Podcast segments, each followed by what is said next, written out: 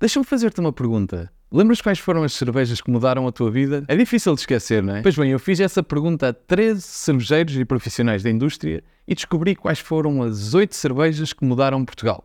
Vamos a isso? Em oitavo lugar, a Imperial Stout da Postscriptum. Esta cerveja foi uma das primeiras Imperial Stouts a ser produzida em Portugal, com um teor alcoólico tão elevado no entanto, tinha uma drinkability acima da média. Certamente pôs algumas cabeças a andar à roda, mas também deixou boas memórias. A Postscriptum fez 10 anos em setembro e o seu fundador, Pedro Souza, começou a fazer cerveja com apenas 14 anos. Foi um dos fundadores da Suína, na altura chamava-se Três Cervejeiros, e a algum momento dedicou-se à sua cervejeira a solo, a Postscriptum na Trofa. Se quiseres conhecer melhor a história do Pedro e da Postscriptum, recomendo-te ouvires a cerveja artesanal com Ricardo Souza, Vou deixar o link na descrição. No Untapped, esta cerveja tem 3.77 estrelas, com um total de 2.913 entradas e hoje em dia continua a ser produzida.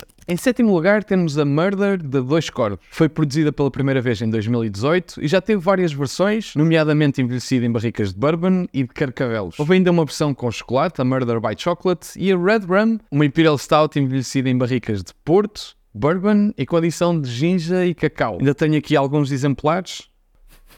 Um bocado de pó. No Untapped é a quarta cerveja mais bem pontuada em Portugal, a seguir a três Imperial Stouts da Lupin. A Dois Corvos é uma das cervejeiras mais proeminentes em Portugal e foi reconhecida pelo Rate Beer como a melhor cerveja portuguesa em 2017 e em 2020. A última edição da Murder, lançada em 2022, tem uma pontuação de 4.12 estrelas com um total de 460 ratings. As cervejas seguintes estão empatadas, por isso encontram-se as duas em quinto lugar. Temos a Passarola Marquês de Pale Ale. Esta cerveja foi uma das primeiras Pale Ales mais hop forward e ao lado da Passarola IPA acabou por trazer uma tendência de usar lúpulos com maior força e aqui vou arriscar que possa ter usado os, os lúpulos 3C, Cascade Chinook and Centennial. Dizia-me o André Pintado, um dos cofundadores, que esta cerveja foi criada para complementar a oferta, nomeadamente da, passarola IPA, tendo assim uma cerveja com menor teor alcoólico e que pudesse ser bebida em maior volume, principalmente dada a sua alta drinkability. Infelizmente, a passarola já não se encontra em funcionamento e por isso já não encontramos esta cerveja.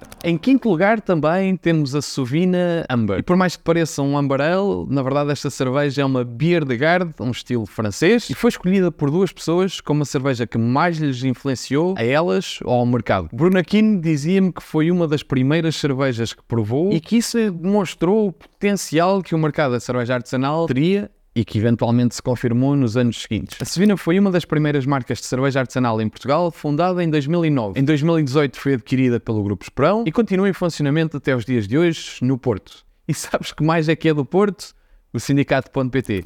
É uma loja online de cervejas portuguesas e internacionais que te entrega cerveja confortavelmente em casa. E na verdade, muitas das cervejas que lá encontras foram as primeiras cervejas de muitos apreciadores de cerveja como a Erdinger, La Chouffe, La Trappe, Chimay, Delirium, Golden Drag e por aí fora. Obrigado ao sindicato pelo apoio que me permite criar mais conteúdos de cerveja como este. E se tu queres ajudar o canal, passa em sindicato.pt e encomenda as tuas cervejas. Se usares o código SINDICATO10, tens ainda 10% de desconto na tua encomenda. Seguida em quarto lugar, a Luzia Italian Grey Pale. Fiquei contente de ver esta cerveja no top. É uma cervejeira da Mielhada, criada pelo Ruben e pela Patrícia, que são apaixonados não só pela cerveja, mas também pelo vinho e pela enologia. Foi esse conhecimento que os levou a experimentar pelo mundo da cerveja e esta Italian Grey Pale acaba por ser uma consequência natural das suas paixões. Todos os anos havia uma versão nova desta Grey Pale e pelos vistos deixou marca em várias pessoas. Curioso também de salientar que este estilo no BJCP é Italian Grey Pale,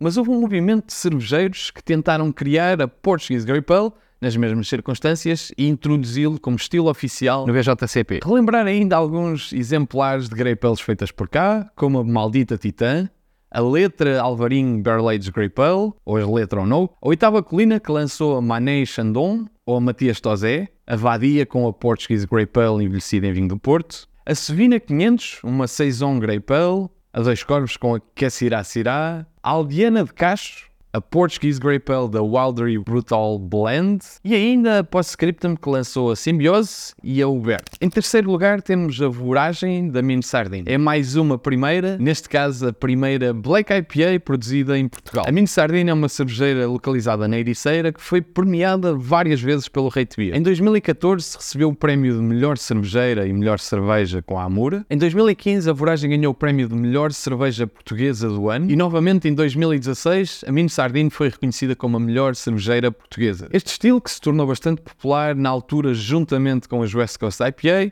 era caracterizado pelos aromas típicos das IPAs, resinosos, amargos, mas por outro lado com uma coloração escura e com os sabores característicos dos maltes torrados, como notas de café ou notas de chocolate negro. Foi produzida pela primeira vez em 2015, conta com mais de 4.500 check-ins e uma pontuação de 3.53 estrelas e nos dias de hoje continua a ser produzida. E em segundo lugar temos a Urraca Vendaval da Oitava Colina. É uma cerveja de cultos e na verdade não me surpreende em nada que esteja tão bem pontuada e que de facto tenha marcado tantas pessoas na indústria da cerveja artesanal em Portugal. Quando comecei a trabalhar em Portugal, a referência de IPA para a maior parte das pessoas era sem dúvida a Urraca. Obviamente que o mercado hoje em dia tem uma variedade grande de IPAs, mas não era bem assim há 5 anos atrás. E a Urraca era uma American IPA, bem resinosa, bem amarga, claramente tinha muitos fãs. A Urraca Vendaval tem 6% de álcool e de Citric Cascade para um perfil frutado e resinoso. Conta com mais de 12.500 ratings no Antap e uma média de 3.7 estrelas. E se chegaste até aqui, obrigado. Ficaria ainda mais contente se subscrevesses o canal, porque na verdade mais de metade das pessoas que veem os vídeos não estão subscritas. Como é que isto pode ser? Vai lá, podes clicar agora. Estou à espera. Melhor. Obrigado. E por último chegamos à cerveja artesanal que mais influenciou Portugal. Esta IPA foi para muitos a primeira IPA americana, pungente, forte, lupulada, aromática, intensa, resinosa e, pelos vistos, deixou muitas marcas. Passarol IPA. Apesar de terem dito para o ano a mais em 2018, não houve. No entanto, eu consegui trazer o André Pintado do Fumo e do Fogo, qual Fênix, para uma entrevista exclusiva em que ele nos apresenta o seu ponto de vista sobre a Passarol IPA e sobre a constatação que foi a cerveja mais importante para várias pessoas. No entanto, como eu sou um nabo, gravei a conversa sem áudio e por isso vamos assistir a uma recriação desta conversa. Pá, então conta-me lá como é que foi a história da, da Passarola IPA, como é que decidiste a receita. Pá, ninguém percebeu nada de cerveja. Estávamos em 2014. Pá, que coisa séria. Yeah, então depois fizeste o rótulo no Paint, metes uma referência bonita da história portuguesa e está feito. É isso? Yeah, yeah, basicamente. Pá, não havia nada em condições, é fácil ganhar. Na verdade, roubei a receita da Lagunitas IPA e ninguém se apercebeu. Isto, pá, está a ficar meio seca. Se calhar precisas meter um humor. Que tal apaga o teu áudio e grava alguma coisa melhor por cima? Isto também para quem é. Pá, a malta vai curtir à mesma. Pá, depois que eu afirmo por telefone antes de publicar, só para não dar merda. Pode ser? Está legal. Este foi o resultado possível desta entrevista. Mas diz-me lá, estás de acordo com este top? Tens uma opinião diferente? Quais foram as cervejas que mudaram a tua vida?